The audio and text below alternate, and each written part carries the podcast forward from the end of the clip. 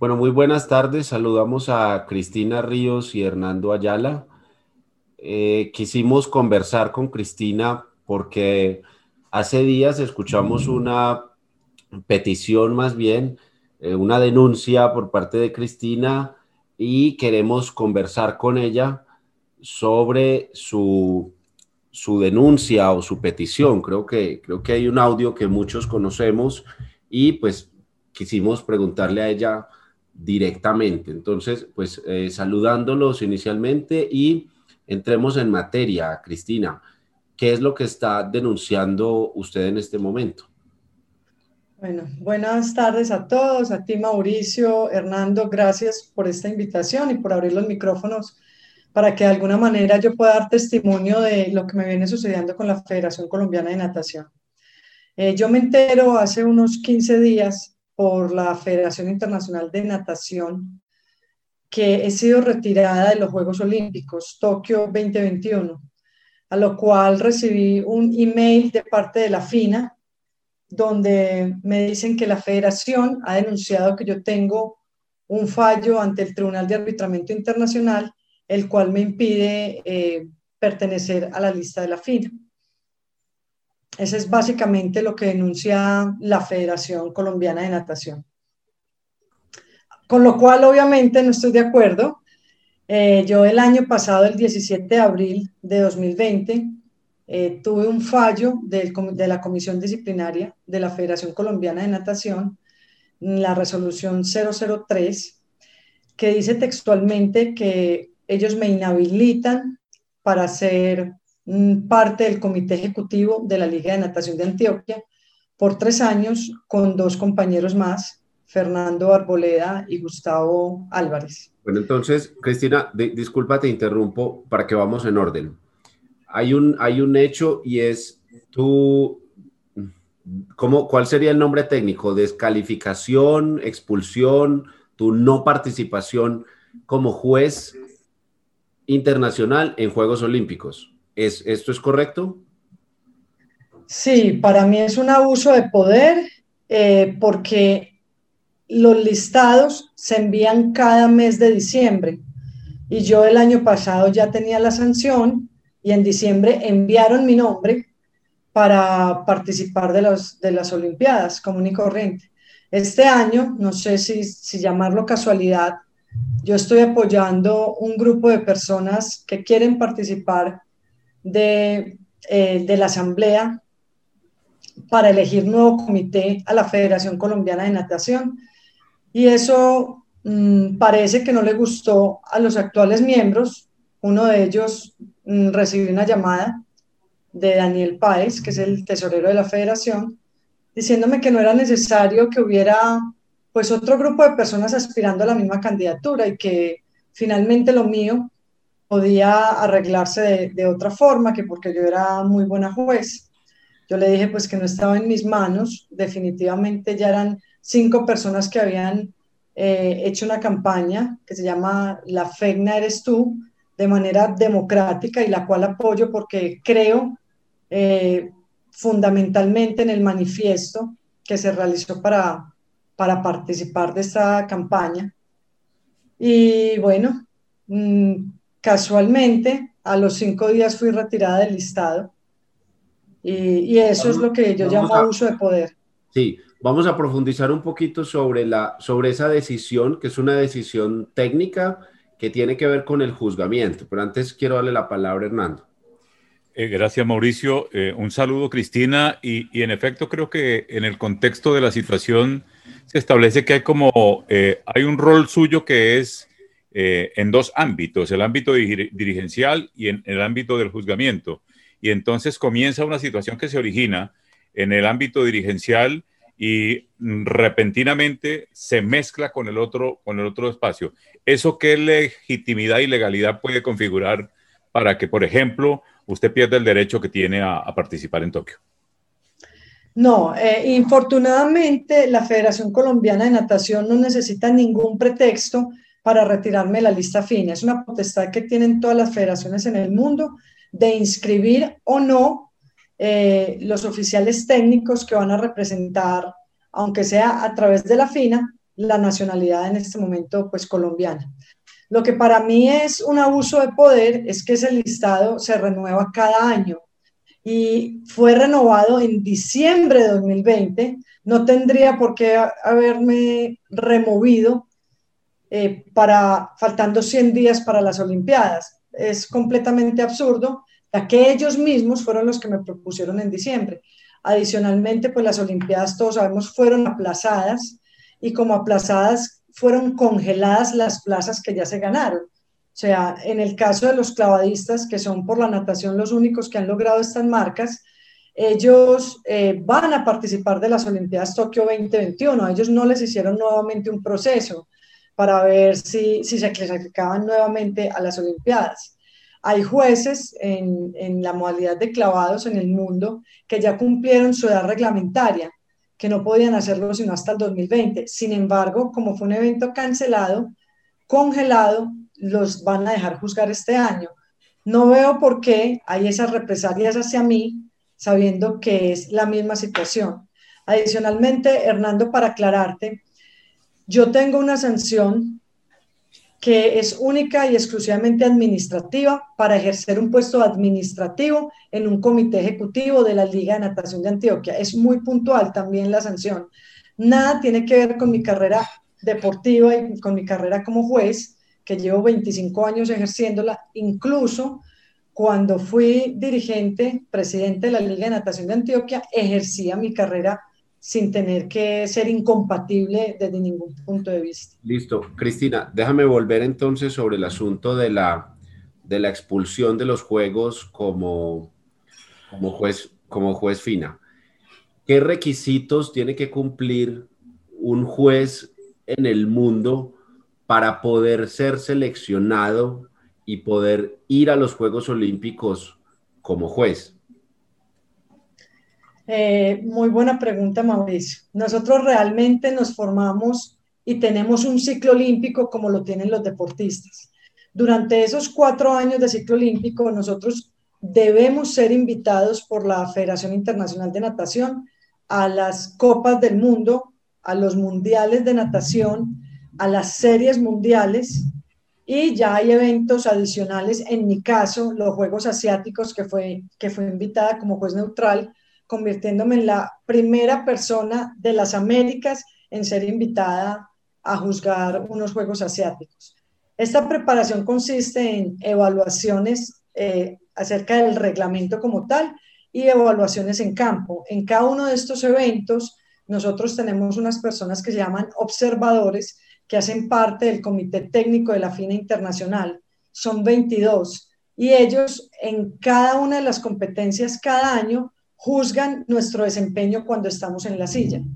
Esto hace que nosotros tengamos resultados de diferentes porcentajes y en esos porcentajes podemos asistir o a unos juegos eh, suramericanos o ya a unos juegos panamericanos o podemos asistir a un Gran Prix mundial, series mundiales, olimpiadas.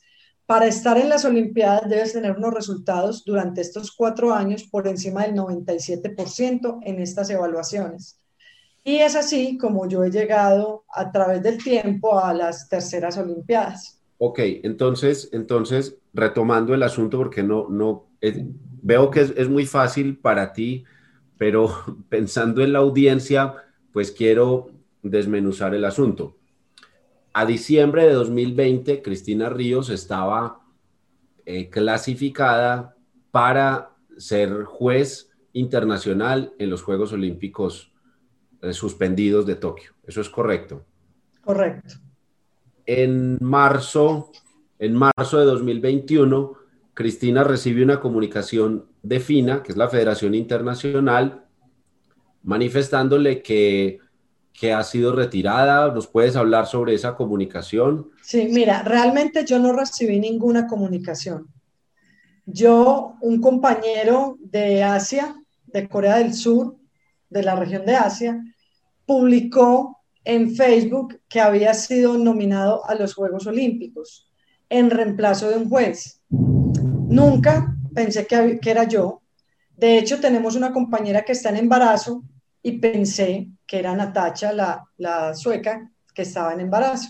Sin embargo, yo escribí a la FINA les dije, me alegro mucho por Sok, que es el coreano, que va a entrar, pero quisiera saber quién es la persona que salió, porque también quisiera llamarla y, y decirle pues que lo siento mucho.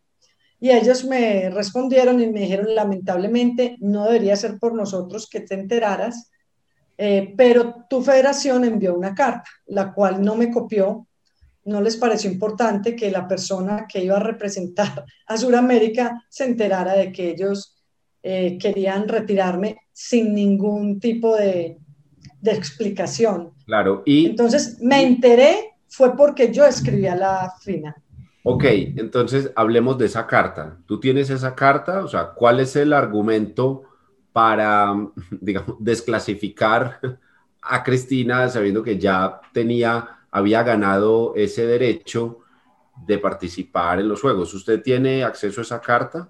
No, ellos nunca me dieron la carta. Yo llevo, he presentado tres derechos de petición, ninguno me han dado respuesta. Estoy esperando que termine el tiempo del último derecho de petición, pues seguramente formularé una tutela.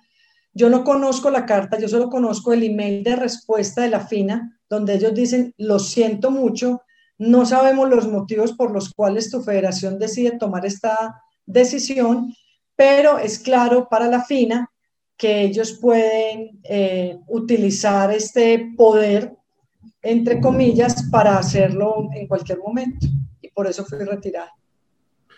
Bueno, Hernando, yo creo que queda claro entonces la, petición que está haciendo Cristina de, bueno, esto parece, parece que, no debería ser así, pero así es como, como ha ocurrido. Em, Hernando, queda clara la, la denuncia que está haciendo Cristina, queda clara la forma también cómo funciona la comunicación en esto de la, de la gobernanza en el deporte internacional? Terrible porque Cristina Ríos no es una persona eh, ni anónima, ni aparecida, ni, ni desconocida en un sistema como es el sistema de la natación en Colombia.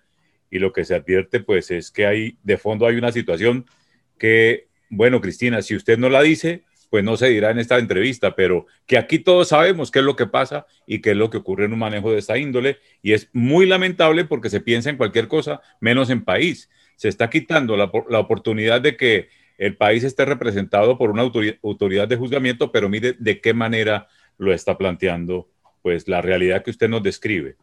Eh, ¿Qué acciones después de eso ha realizado usted, Cristina? Eso es muy cierto, Hernando. Es muy triste. Quisiera dar un, pequeño complemento. Y es que no solo estoy representando el país, estoy representando Sudamérica. Soy la única juez por Sudamérica que lleva tres Olimpiadas consecutivas. Me ha acompañado otras personas y otros países en Sudamérica, pero no han pasado la primera Olimpiada porque realmente mantener este rango es, es de personas que, pues, que con la experiencia han logrado forjarlo. Yo duré 13 años atrás de lograr el primer cupo para las Olimpiadas, que fue en Londres 2012, y fueron 13 años de muchísimas evaluaciones, de muchísimos eventos, o sea, fue un cupo bastante luchado. Lo más triste ahora para mí es que no solo yo perdí el cupo, lo perdió Sudamérica, se lo entregaron a un asiático que son los dueños de los clavados en el mundo, porque para nadie es, un, es, mentira que los chinos siempre van tras las medallas de oro. ¿Y cómo le entregan el cupo de Sudamérica ganado por una colombiana, buscando los 13 años en representación de tres Olimpiadas, y nadie hace nada y se lo entregan a, a Asia? Eso también es doloroso e incluso regresándome en el listado FINA, no sé si lo vuelva a conseguir.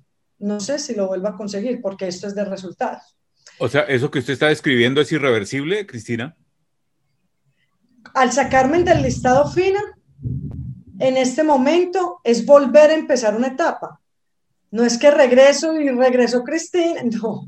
Tengo que empezar nuevamente a forjar pues toda la credibilidad y a, ganar todos los exámenes y a que la FINA en su comité técnico de clavados pues entienda que esto, pues realmente no, no, no es una fiesta, o sea, porque nosotros estamos muy cercanos a ganar ahora las elecciones de la federación, lo cual permitiría que ellos nuevamente pasen una carta incluyéndome en la lista fina. Pero tengo que convencer a la fina de que, ¿cómo así? Entonces allá cambian de opinión cuando sea y nosotros somos el juguete. O sea, se tienen que poner serios. Y la única que tiene que pagar esas consecuencias, pues obviamente seré yo. Ahora, perdóneme, le hago una pregunta, eh, eh, eh, pues en medio de la, de la curiosidad periodística.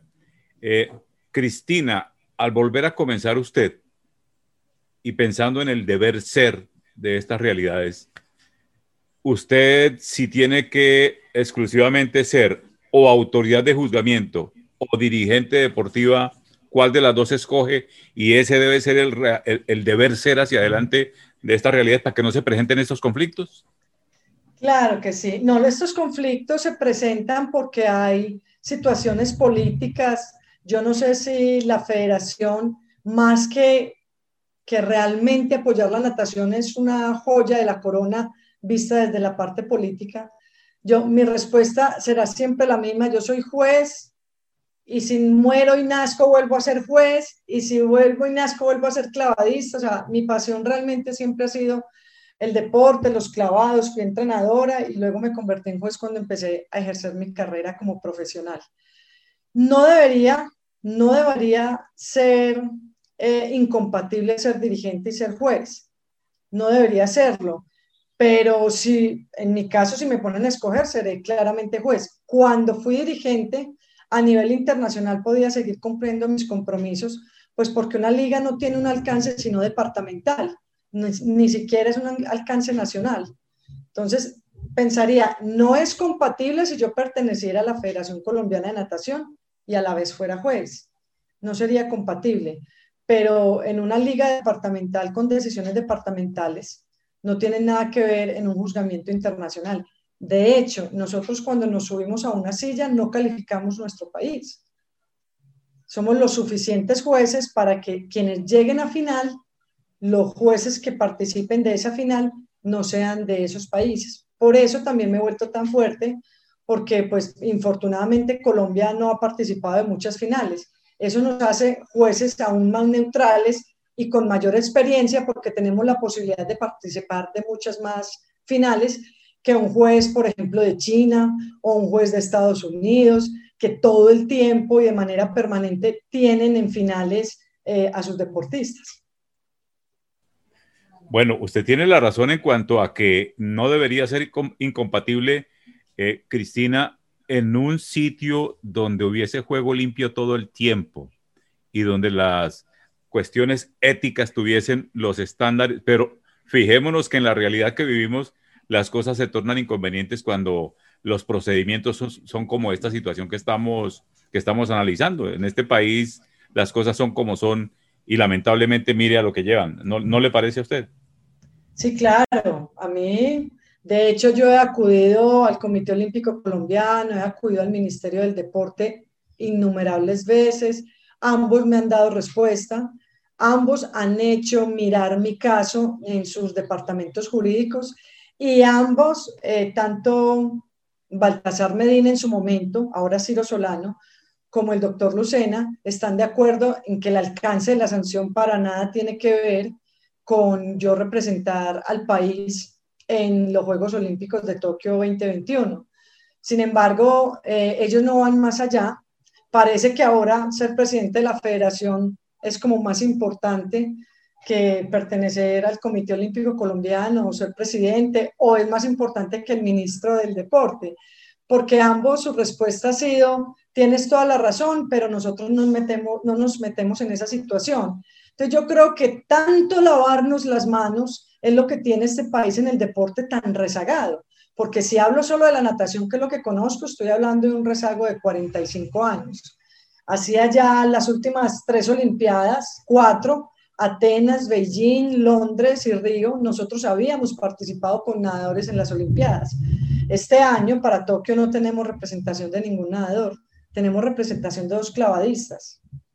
pero no tenemos representación de, nadadores. Y vemos cómo va el declive también de los clavados que habíamos sido los, los reyes absolutos de Sudamérica. Este año en el suramericano nos ganó Brasil y no nos ganó por 10 puntos, nos cogió más de 110 puntos, que eso en clavos es muchísimo, muchísimo.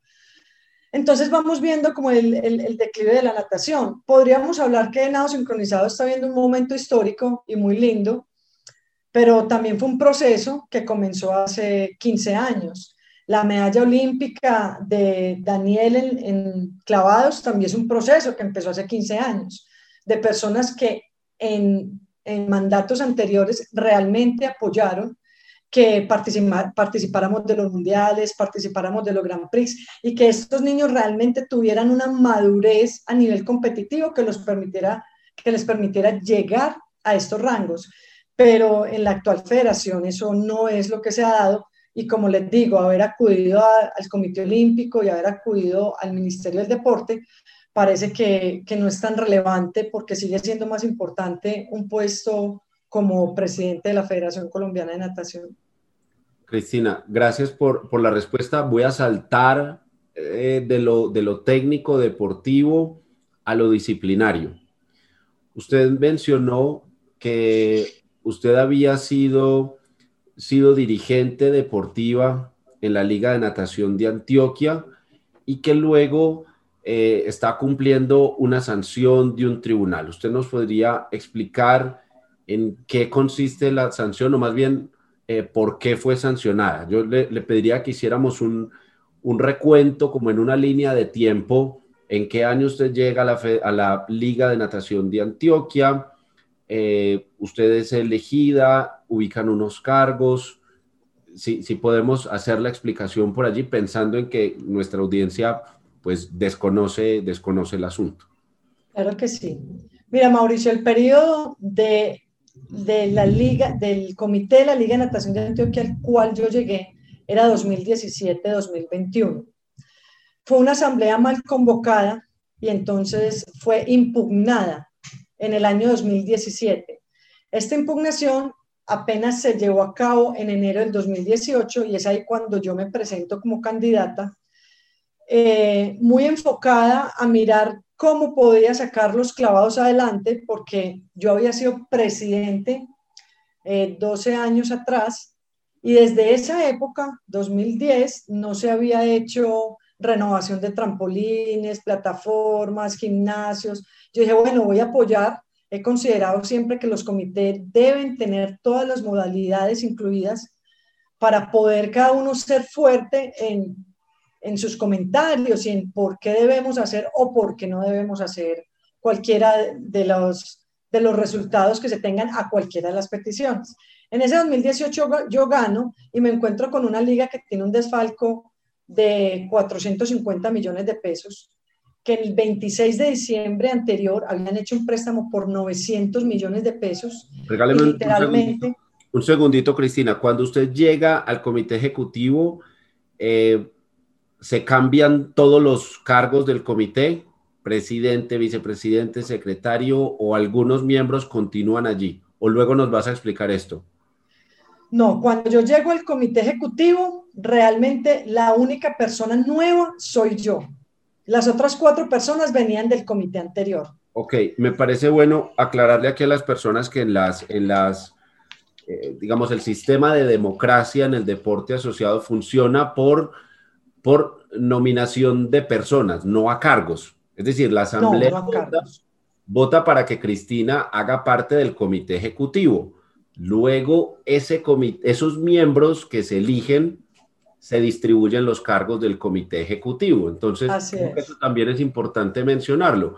Cristina llega como un miembro nuevo a conformar lo que se conoce como el órgano de administración y allí es elegida como presidente de la, de la Liga de Antioquia, ¿es correcto? Así es, sí. Yo soy el único miembro que ingresa nuevo y en una reunión ya, nuestra primera acta como comité ejecutivo, eh, se distribuyen los cargos y entre todos deciden que yo debo ser la presidenta. Ok, eh, entonces retomemos con, el, con los con los pendientes que usted encuentra cuando llega a, liderar ese, ese comité ejecutivo, que no, que no es poca cosa cuando uno llega con unas deudas pues tan grandes. Retomemos ahí, por favor. Pues a ver, yo tomo un comité ejecutivo que tiene 450 millones de déficit en los estados de resultados. Eh, tenían un lote baldío porque era una casa, la tumbaron y dejaron el lote, entonces ya ni se podía alquilar la casa ni se podía vender el lote porque tenía como unos cimientos para hacer una construcción. Eh, encuentro también eh, un, un, deporte sin, sin nada de implementación, muy poco motivado. Y bueno, todas estas deudas que me hacen pensar, bueno, ya no puedo pensar en clavados, definitivamente tengo que, que mejorar esta situación. Y, y, lo más preocupante era un préstamo que se hizo el 27 de diciembre por 900 millones de pesos. O sea, literalmente se los comieron en gomitas estas personas no habían pagado ni salarios. Cristina, casi lo ubican en el Día de los Inocentes, ¿no? Uno Más 900 millones de pesos un, 20, un 27 de diciembre. Pensé que era una inocentada, de hecho. Pues con esa plata decidieron hacer, pagar cesantías, uh, o sea, no habían pagado a los trabajadores, hacer fiesta de final de año. Bueno, se la gastaron toda, porque por lo menos hubieran cubierto el saldo que se debía, pero eso no pasó. Eh, mi formación es como administradora de empresas, yo soy independiente, tengo una empresa y soy, no digo que empresaria, pero sí soy emprendedora.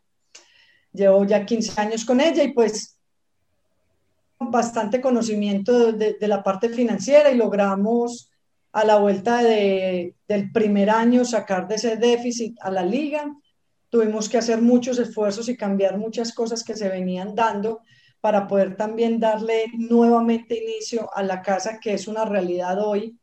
En dos años terminamos un edificio de tres pisos, la primera propiedad privada que tiene una liga deportiva en Antioquia. Y bueno, fuimos logrando sacar de todos estos impases a la liga.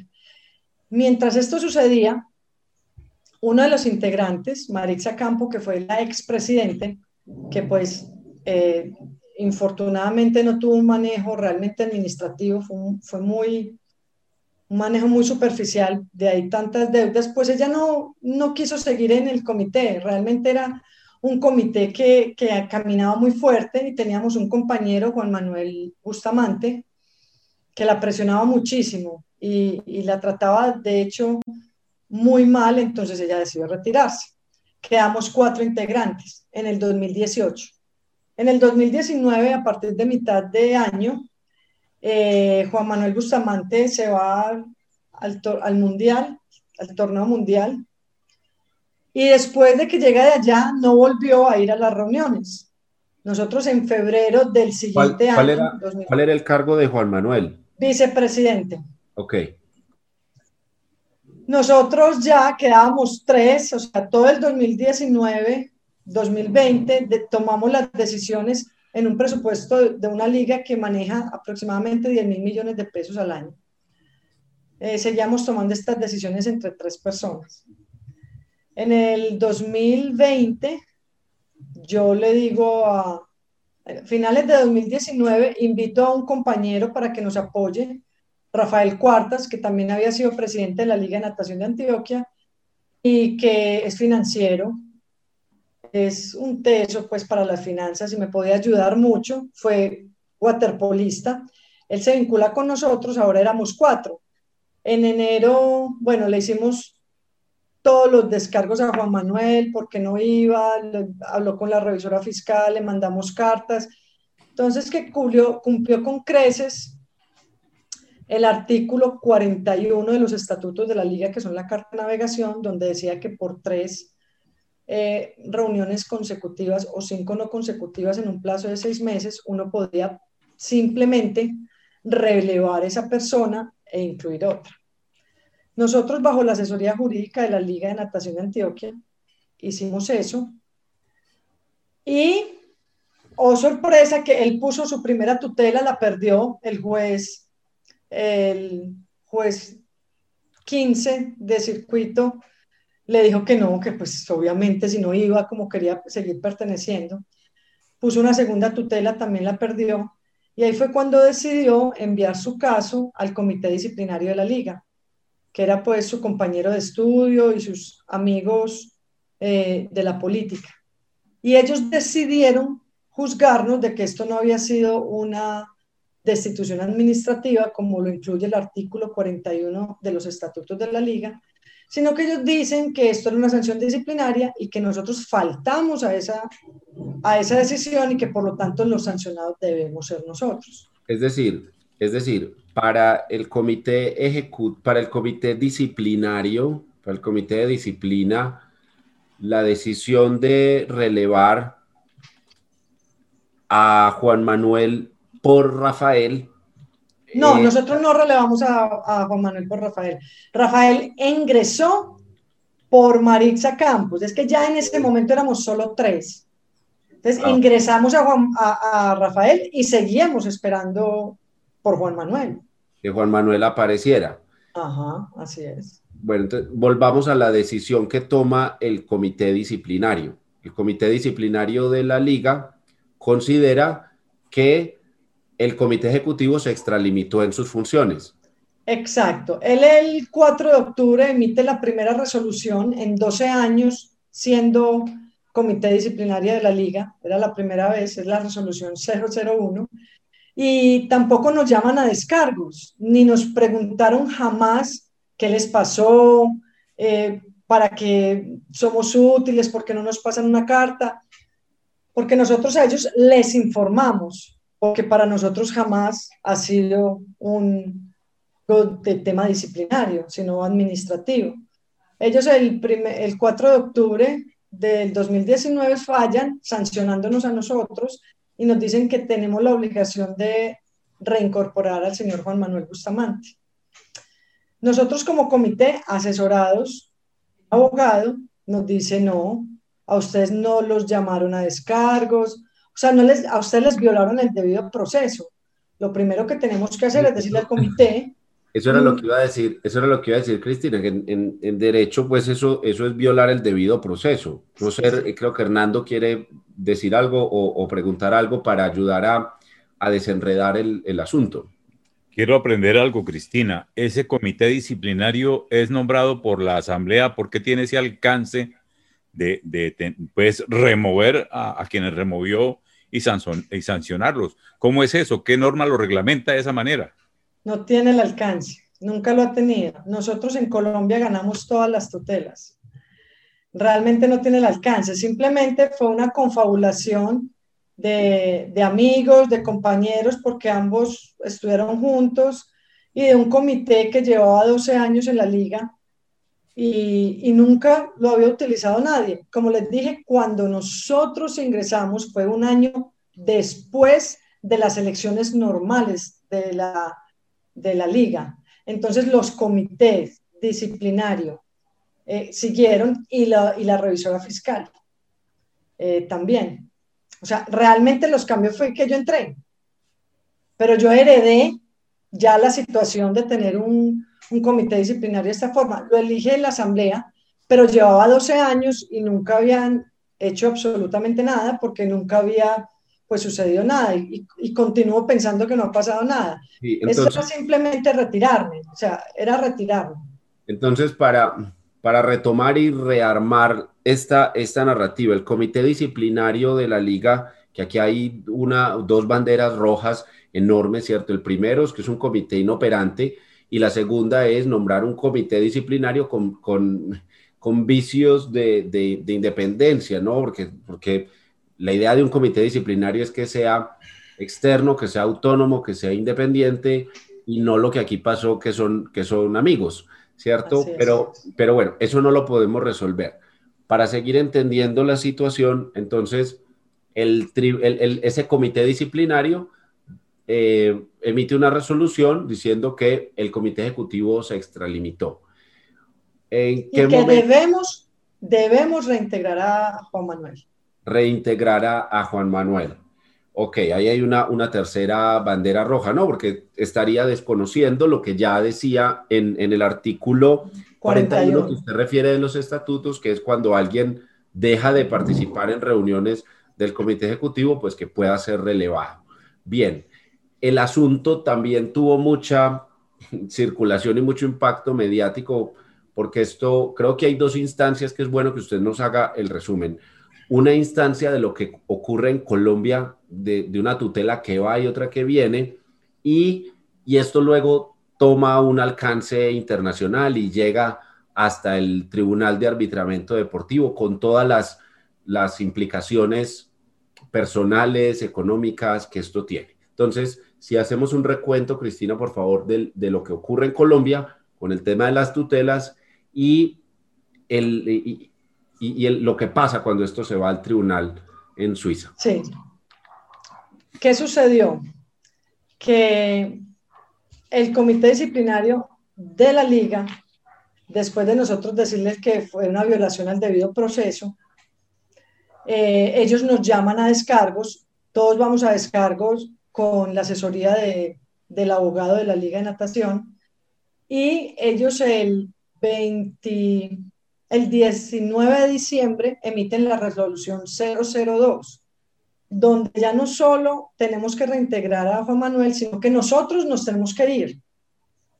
Los tres integrantes que veníamos trabajando nos tenemos que ir. Eh, nosotros apelamos, eh, nosotros ya mandamos eso al juzgado y, porque era un claro abuso de poder, y el juzgado nos da la razón, nos dice que debemos seguir trabajando eh, en la liga, entre tanto no se haga un estudio a fondo de por qué este comité ha tomado esas atribuciones. Entonces nosotros seguimos trabajando. Eh, lo que hace el comité disciplinario es enviar esto a la federación, ¿sí? Y nosotros también a la federación a decirle, mira lo que está pasando tan absurdo. Eso fue el 19 de diciembre, pero la federación no respondió hasta el mes de abril lo que hizo que nosotros trabajáramos sin saber si teníamos la potestad de hacerlo o no, pero seguíamos trabajando por la liga porque como saben en el 2020 comenzó la pandemia. Nosotros además veníamos de, un cierre de piscinas largo porque estaban cambiando todo el piso de, la, de todo el complejo acuático y estábamos pasando unos momentos difíciles, hicimos muchas campañas de tapabocas, de cosas con el fin de mantener a estos 173 empleados que hasta el día en que fui presidente, gracias a Dios los pudimos sostener. ¿Por qué llegamos al Tribunal de Arbitramiento Internacional? Porque cuando a mí el 17 de abril falla la comisión disciplinaria de la federación diciendo que ratifica la sanción de, del comité disciplinario de, de la liga, se nos crea una inquietud porque uno de sus miembros pasa un correo a todos, incluido el, juzgado 18 en ese momento, diciendo que él no está de acuerdo con esa, con esa sanción, que es el, él casi que lo forzaron a tomar esa decisión. Ese correo, que yo lo tengo y que lo tenemos a todos a los que nos llegó, al otro día, eh, la misma persona llamó a retractarse de todo. ¿Por qué? No sé. ¿Por qué? No tengo ni idea. Siempre he creído que es una persona pues como muy respetuosa y muy responsable, pero también en la federación. Estos miembros eran el primer caso pues que llevaban ellos y el tercero de la federación. Si entiendo bien la situación, uno de los integrantes del comité disciplinario, disciplinario pudo haber actuado por por presiones o por, sí, por presiones externas, coaccionado por un tercero, para que tomara la decisión, pues luego esa persona reconoció que se había equivocado. ¿Es así? Pues yo lo que digo es que nos envió un correo con copia al juzgado 18 diciendo que no estaba de acuerdo con el fallo. Y copió todo. De hecho, yo le, yo le escribí, yo le dije, ¿usted por qué nos está contando esto hasta esas alturas. Y al otro día simplemente cambió la versión, entonces eso se quedó así. Eh, al fallar la, la segunda instancia de la comisión disciplinaria, no nos quedaba otro tema que la tutela. Pero cuando falla el, el, comité disciplinario de la FEGNA, yo ya no puedo seguir siendo presidenta porque es la tutela. Entonces, al no poder seguir siendo presidente con mis dos compañeros y quedar un comité acéfalo, teníamos que contratar otros abogados. Nosotros habíamos comprado una póliza que se llama eh, póliza de comité ejecutivo, que vale 2 millones de pesos. Lo habíamos comprado para trabajar para la Liga de Natación, porque cuando eh, estuvimos con, esos, con esa tanta plata que se debía, y cuando uno como representante legal tiene que firmar, pues con su patrimonio para que a la liga le hagan este tipo de, de, desembolsos. De hecho, aún ya no soy presidente de la liga hace más de un año y todavía soy la codeudora de una deuda de más de 600 millones de pesos. A eso se atiene uno siendo dirigente deportivo ad honores. Entonces, habíamos comprado esta póliza y resulta que esta póliza nos dijo, nosotros le cubrimos el, el, el abogado. Entonces, buscamos un abogado experto en derecho deportivo. Estos abogados nos dijeron, ustedes con este caso tienen que ir al Tribunal de Arbitramiento Internacional. Estoy hablando que habíamos agotado todas las instancias ante el Ministerio del Deporte, quienes tengo obviamente respuesta y siempre se lavaron las manos. Nosotros nos acogemos a lo que diga el Estado colombiano. ¿Por qué llegamos al TAS? Porque el TAS tiene máximo 21 días para presentar eh, una, una apelación o o tu, situación, tienes 21 días a partir de la sanción.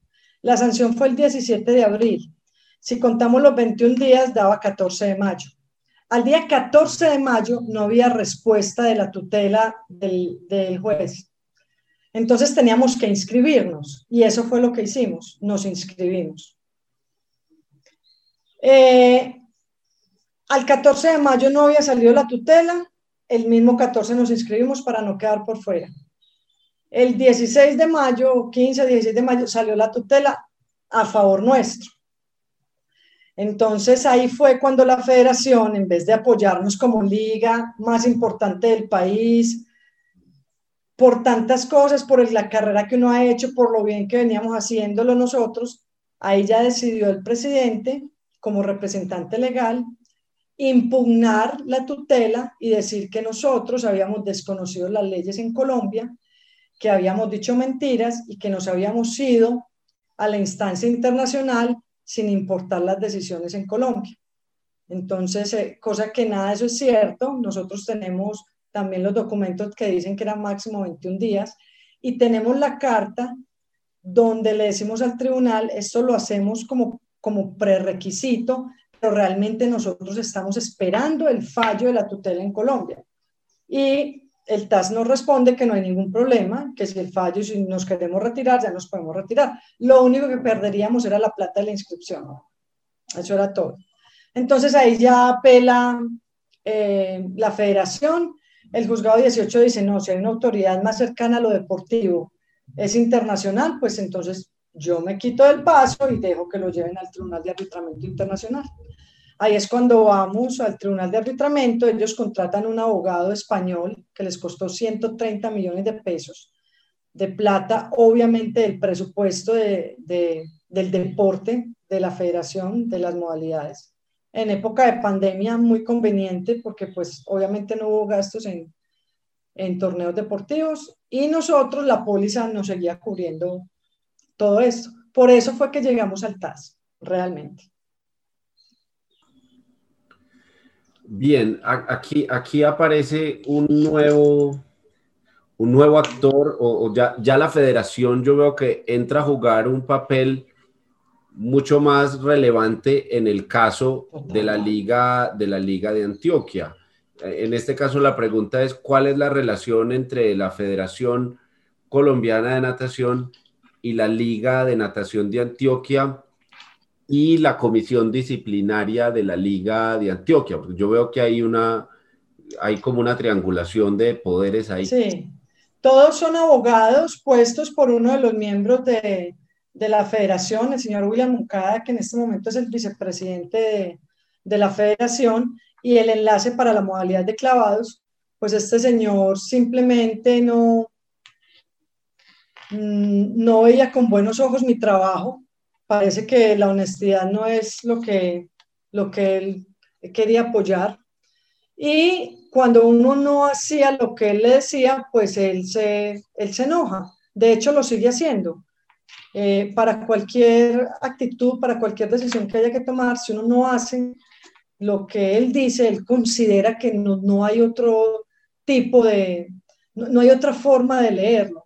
Entonces, este señor eh, que había elegido a sus compañeros, a los del comité disciplinario en su momento, eh, y fue quien llevó al doctor Mario Aguirre a la comisión disciplinaria de la federación, eh, pues ejercía un, un poder interesante entre ellos. Todos eran abogados, compañeros, amigos, y, y, nosotros éramos un grupo de personas nuevas, muy dedicadas al deporte, ex deportistas los que quedamos en ese momento, pues que realmente no, no hemos manejado muy bien el tema político, cosa que en este momento considero que es una, una debilidad que tenemos eh, los que siempre hemos estado en la, en la dirección, pero privada, porque definitivamente el factor político es muy importante, es muy importante. Nosotros lo manejamos a, niveles de Comité Olímpico, de Ministerio del Deporte, de Indeportes, del INDER, pero no para ser pues de las ligas como un fortín político por precisamente por la cantidad de usuarios que maneja. Es que les va a parecer bastante interesante, pero la liga en un momento normal de, de, de su vida, durante una semana puede mover entre 10.000 y 13.000 usuarios semanales. Es una liga que es demasiado apetecida. Sí, me, me, me causa esa inquietud la, la figura de, del vicepresidente de, de FEGNA y su influencia en la comisión disciplinaria de FEGNA y su influencia también en la administración de, de, la Liga de Antioquia. Porque él cuando fue presidente trabajó con esas mismas personas y cuando se fue a la federación se llevó a una de esas personas.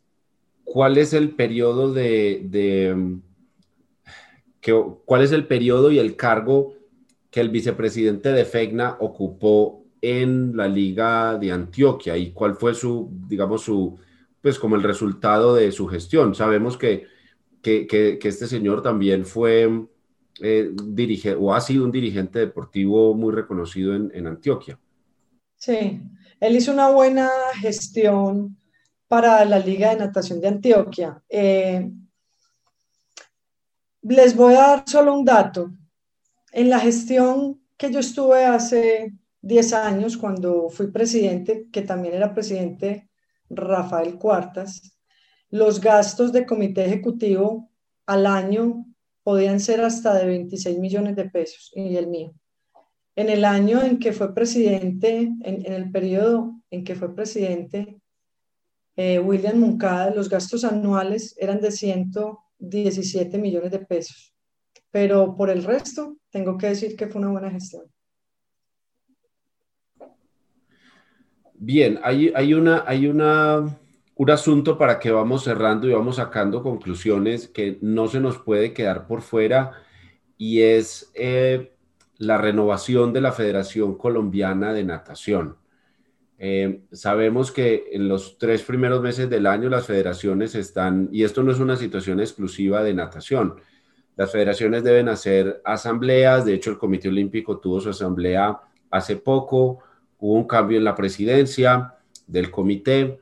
Eh, háblenos un poco sobre el periodo, sobre este comité ejecutivo de la federación, su terminación del periodo y la, la, campaña que está circulando en redes para renovar o para cambiar la Federación Colombiana de Natación, que de hecho, si ustedes hacen el seguimiento en, en Twitter sobre todo, hay varias veedurías que son muy activas, eh, sobre todo tratando de hacer seguimiento a lo que a cómo se administra la natación y sus modalidades en Colombia. Sí, mira, eh, por estatuto la Federación Colombiana de Natación, como todas las federaciones en el primer trimestre deben hacer su asamblea. Sin embargo, ellos realmente terminan el periodo del 31 de octubre.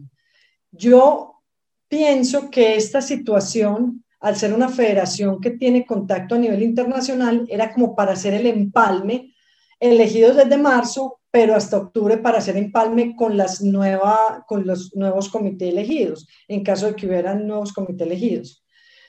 Este año debía hacerse en marzo, pero ellos citaron mal la asamblea.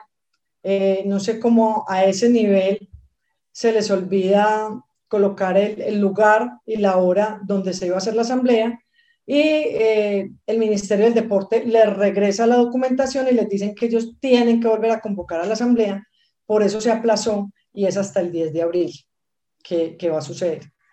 Ahora hay un proyecto muy interesante porque por primera vez en, una, la Federación Colombiana de Natación en los 80 años hay una propuesta por escrito, hay un manifiesto que es recogido del interés de deportistas, padres de familia, dirigentes, entrenadores. Todos aportaron un granito de arena y se construyó un manifiesto donde, bueno, vamos a cambiarle el rumbo de la natación a Colombia. Nunca ha habido un propósito. Si tú le preguntas en este momento a un miembro del comité ejecutivo de la federación cuál es su propósito de estar en la federación, no tienen un propósito. Nosotros tenemos un propósito y es cambiarle el rumbo de la natación. Y está basado en ocho objetivos, que además tiene 43 objetivos específicos que van a fortalecer este cambio de la natación en Colombia. Y eso me ha encantado y ha tenido muy buena acogida.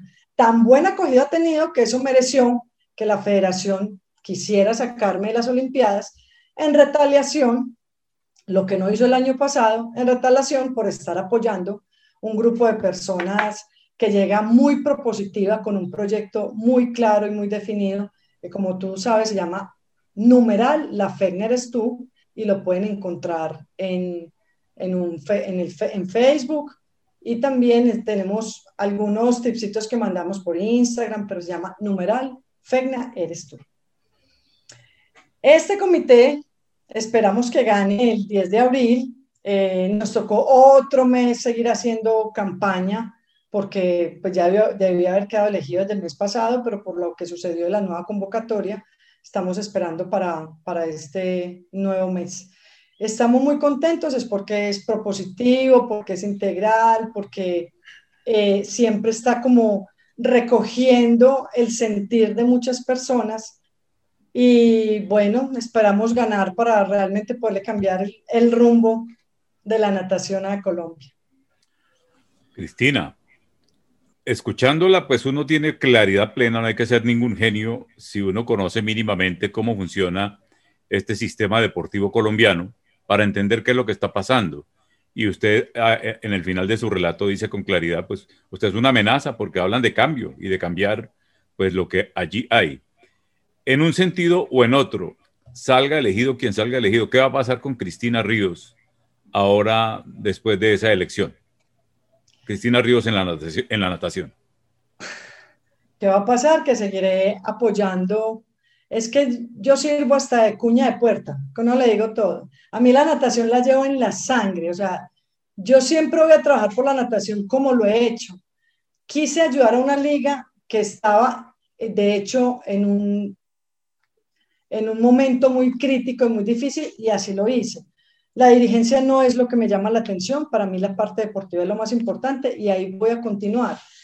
Eh, de quedar este comité que sería realmente nefasto porque, como les digo, no es propositivo, es, es el, al abuso de poder, a quién es el amigo, a quién es, porque yo decidí dar la cara y denunciar, pero como yo les puedo presentar muchísimos casos de entrenadores, de deportistas, de quienes no convocan, de ligas que no les aprueban, eh, eh, no les aprueban participar en la federación, de ligas que les condonan deudas para que voten por ellos, pues tienen unos manejos eh, que son clarísimos de ver en, en los últimos resultados de, del balance que nos entregaron y de los estados financieros, que solo con leerlos dice uno, por Dios, ¿cómo hace uno para gastarse más plata en el 2020, en año de pandemia, que en el 2019, que estuvimos full, full de, eventos deportivos. Y así muchas cosas. Pero para resumir, Cristina siempre va a estar en, la natación, por lo menos en los clavados.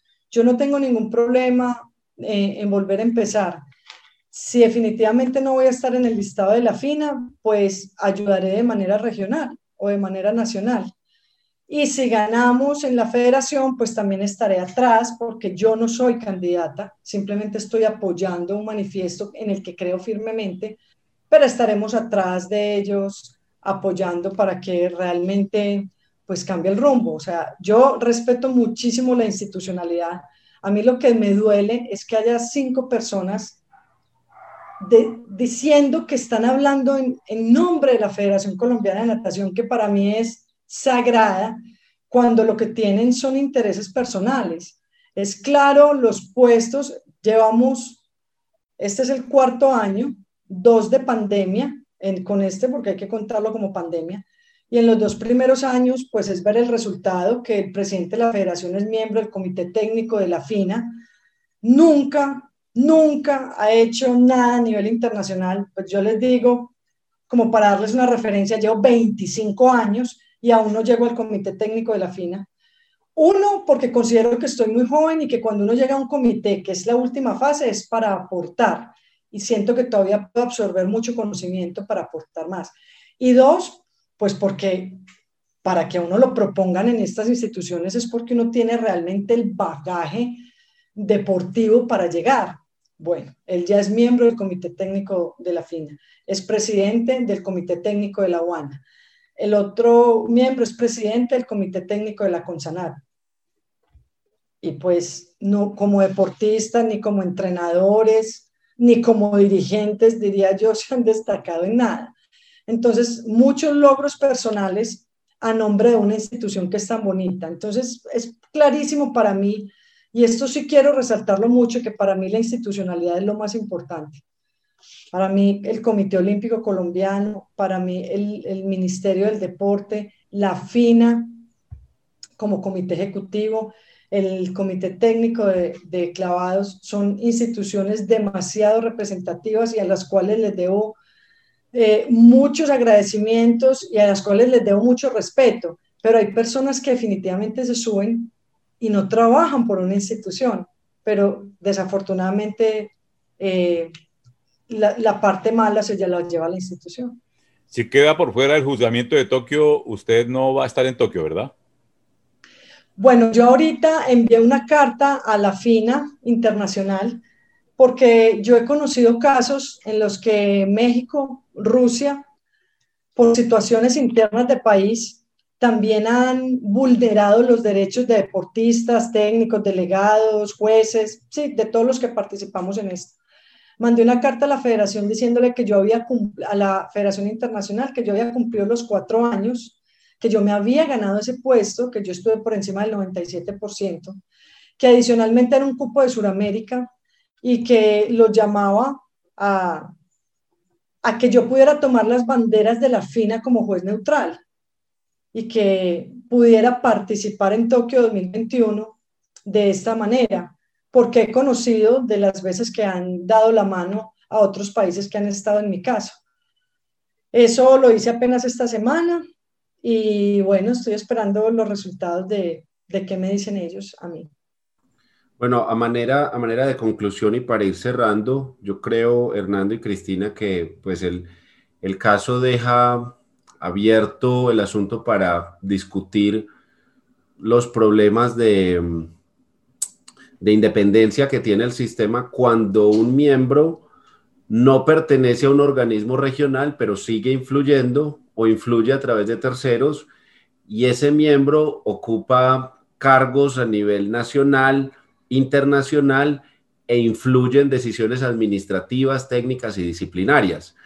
Eh, eso es un, error, un error de, de, diseño del sistema que, pues, que ojalá se resuelva algún día, pero que eh, eso lo debe asumir o eso lo debe solucionar o las autoridades nacionales, como bien lo ha dicho usted, el ministerio debió haber ejercido su labor para, para organizar y reestructurar lo que estaba pasando, no lo hizo, no lo quiso hacer a nivel de liga, no lo quiso hacer a nivel de, federación, em, o un organismo internacional de derechos humanos que se encargue de poner las cosas en su lugar y de ejercer justicia eh, en el deporte, como tampoco lo hizo el, el TAS. Eh, a manera de conclusión, Cristina, y para ir cerrando, eh, cuéntenos en, un minuto de qué se trata esta propuesta de, renovar la natación en Colombia. ¿Cuáles son los objetivos? ¿Qué busca? ¿En qué consiste el cambio? ¿Cuáles son como los, como los resaltados que, debe tener? Bueno, nosotros eh, hemos querido hacer una campaña en, ocho objetivos para nosotros, los más grandes, como te digo, los macro, que son democracia, partiendo de esto, que no puede uno pensar que lo puedan amenazar porque de manera democrática está uno queriendo ayer a una asamblea, a un puesto de honor en además, a, a simplemente trabajar por la natación, porque, porque es lo único. Entonces, nos parece importante democracia. Descentralización, creemos que no puede mantenerse la concentración del poder en la federación. Realmente Colombia tiene zonas importantes. Mira, nosotros en toda la zona de la Orinoquía, ancestralmente la natación es un deporte innato en todas las personas de estas regiones. Nosotros podríamos llegar a ser en aguas abiertas una de las potencias mundiales. Somos el tercer país con hidrografía tenemos unos ríos espectaculares. ¿Qué hay? ¿Qué hay en aguas abiertas en Colombia? No hay nada. Entonces, es descentralizar la natación por zonas donde realmente vayamos a, a los problemas que tiene cada región. Entonces, si en Puerto Iniria y Puerto Carreño es muy difícil hacer una piscina, pues enseñémonos a nadar en río y volvámonos fuertes en río en esa región y dejemos la natación clásica para regiones del interior hasta que tengamos eh, lo robusto, la parte robusta que nos permita generar que las 24 ligas que están hoy no sean las cuatro que realmente responden por las cuatro modalidades y, y que sean el olvido. Cuando hemos llegado ahorita con esta propuesta nos dicen, no se acuerdan de nosotros sino cada cuatro años. Les dijimos, por eso lo hicimos por escrito, porque si ganamos, usted tiene un papel para decirnos, vea, usted prometió esto, usted dijo esto, usted hizo esto pero va a haber algo por escrito. A usted esta federación actual no le puede reclamar nada, pues porque no hay nada por escrito. Adicionalmente, en vez de dedicarse a hablar mal de una nueva propuesta, deberían sentarse a hacer una propuesta, a tener un propósito para el próximo cuatrenio, para que realmente saquemos a la natación de estos 40 años de atraso que llevamos. Hablamos ahí, compartí un poco el tema con autonomía, que es otra de, las grandes propuestas que tenemos transparencia por todo esto que nos ha, venido pasando. Quisiéramos tener un código PQRS donde la gente pues pueda denunciar el padre de familia que no está conforme porque no escogieron a su hijo, saber por qué se escoge un entrenador de una región y no otro, saber por qué se escoge un sitio para competencias y no otro, me parece muy importante. Otra cosa que no ha habido en esta federación y que es supremamente importante no solo para esta, sino para cualquiera, es la gestión. Nos enseñamos a recibir plata del gobierno y a vivir de la plata del gobierno. Cuando tenemos pues deportistas tan importantes y, y empresas tan importantes dedicadas al deporte con la cual podemos hacer gestión y generar ingresos que permitan mejorar también el rumbo de la natación en Colombia, que eso también me parece muy importante. Integridad es el otro de los objetivos. Eh, creo que con todo lo que hemos hablado ahora es más que claro la, parte de la integridad y la solidaridad. La, me faltan dos, solidaridad y control, pero en solidaridad me quiero parar porque solidaridad, solidaridad también de las instituciones, de, de realmente querer como ustedes enterarse de qué pasó, y de llegar hasta el final de las cosas, porque yo no puedo creer que un comité olímpico pues prefiera perder un cupo para Sudamérica en las justas más importantes a nivel mundial que son las Olimpiadas, pues que sentarnos y hablar en una mesa de diálogo. ¿Qué pasó? ¿Qué le pasó a usted? ¿Qué dijo usted? ¿Por qué nos tomamos estas atribuciones? No puedo creer que un ministerio del deporte me diga, es que yo no tengo nada que ver en esa situación. ¿Cómo no va a tener que ver si usted es el Ministerio del Deporte? Usted de ahí para abajo es el que nos rige a todos. Entonces, hay, hay una solidaridad que necesitamos también de entrenadores, de deportistas, de no, no seguirnos sintiendo tan amedrentados, sino que realmente defendamos pues nuestras banderas del deporte y lo saquemos adelante y no se quede todo en, ay, sí, ella tiene la razón, pero yo mejor no digo nada. Y, y creo que el asunto de la solidaridad tiene mucho que ver también con, con la estructura y con la capacidad que tienen las ligas en el país. Es que desafortunadamente este país no es Bogotá, Medellín y Cali. Eh, creo yo que en, las, en las regiones del país hay una cantidad de ligas que están engrosando un, un, fenómeno que no es nuevo tampoco y es el de los organismos de papel, los clubes y las ligas de papel, que si uno va y mira las federaciones, también hay federaciones de papel que se conformaron en un momento y, y se han mantenido a punta de papeles, pero eso es otro fenómeno. Creo que falta un objetivo, una propuesta que usted iba a mencionar relacionada con el control. Sí, con el control, pero en esto de la solidaridad, de la solidaridad ¿qué proponemos nosotros? Nosotros queremos hacer tres grandes zonas, la costa atlántica, la costa pacífica con eje cafetero y la región central con Orinoquía. ¿Por qué? Porque es que un deportista del Amazonas no tiene dinero para viajar en un torneo en Cartagena. O un, deportista en Nariño no tiene dinero con qué viajar a un, torneo en, en Santander. Si lo hacemos por regiones, si hacemos estos torneos regionales, la gente se va a desplazar incluso en bus y van a poder llegar a los eventos. Y lo otro es que vamos a, crear tres divisiones, A, B y C, como en el fútbol, porque yo no puedo pretender que Nariño llegue al único torneo nacional que tenemos de natación y pues le gane a los que llevamos nadando esta vida y la otra, que son Valle, Antioquia, Bogotá, ¿sí? Pero ellos sí pueden ser campeones nacionales de una división C y van a empezar a ser representativos para sus instituciones municipales y departamentales, con lo cual los van a apoyar a los niños. Primero, los vamos a sacar de, las drogas, de, no hacer nada. Segundo, vamos a hacer que un instituto regional los mire para una beca, para acompañarlos en nutrición, para acompañarlos en, toda la parte deportiva, eh, mecánica, de, medicina deportiva, pero vamos a empezar a que los miren en sus regiones. No los miren porque si solo tenemos un, un torneo único a nivel nacional, pues Nariño nunca se va a poder desarrollar, Boyacá nunca se va a poder desarrollar, eh, Córdoba nunca se va a poder desarrollar. Esa es nuestra propuesta.